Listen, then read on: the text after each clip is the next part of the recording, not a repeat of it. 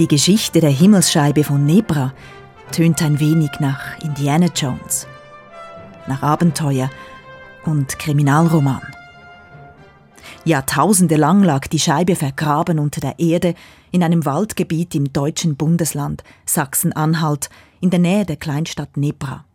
Bis der Metalldetektor von zwei Schatzsuchern anschlug, sie die Erde durchwühlten und auf das Relikt aus einer längst vergangenen Zeit stießen.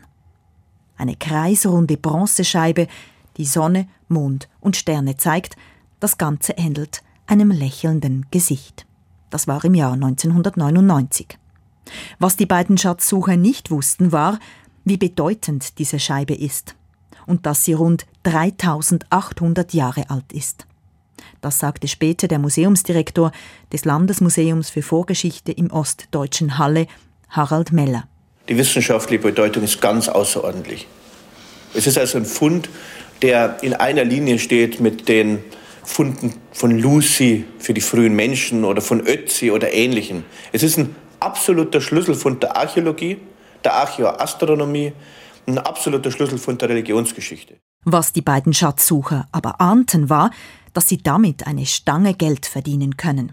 Sie verkauften die Himmelsscheibe weiter, nur das taten sie verbotenerweise. In Sachsen-Anhalt gehört alles Archäologische, was gefunden wird, dem Staat.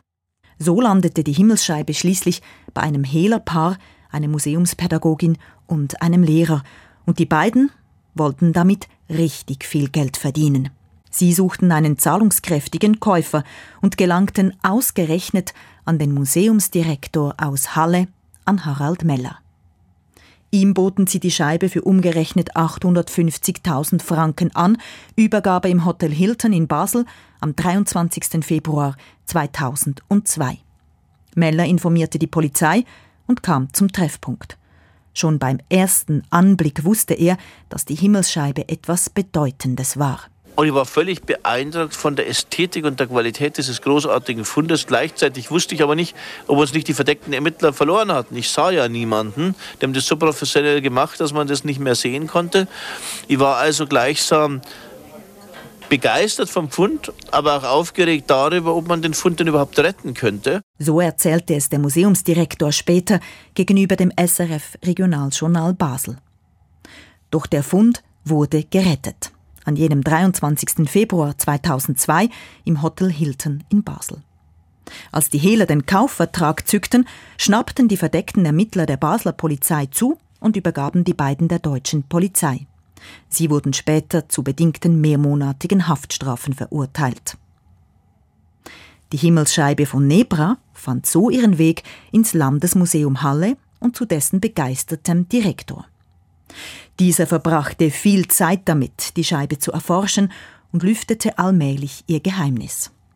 So war sehr mächtig, wer sie einst besaß. Diese Person konnte die Menschen um sich herum beeindrucken und beherrschen. Sie wusste nämlich, wie Sonne und Mond zueinander standen, konnte einen Kalender führen und eine Mondfinsternis voraussagen. So sagte es Meller in einem Dokumentarfilm von SWR. Derjenige, der die Himmelsscheibe hat, ist ein Vertreter des göttlichen Prinzips. Er verkündet die Regeln. Eine Scheibe also nicht größer als eine Schallplatte, aber einst der Inbegriff von Macht und Herrschaft.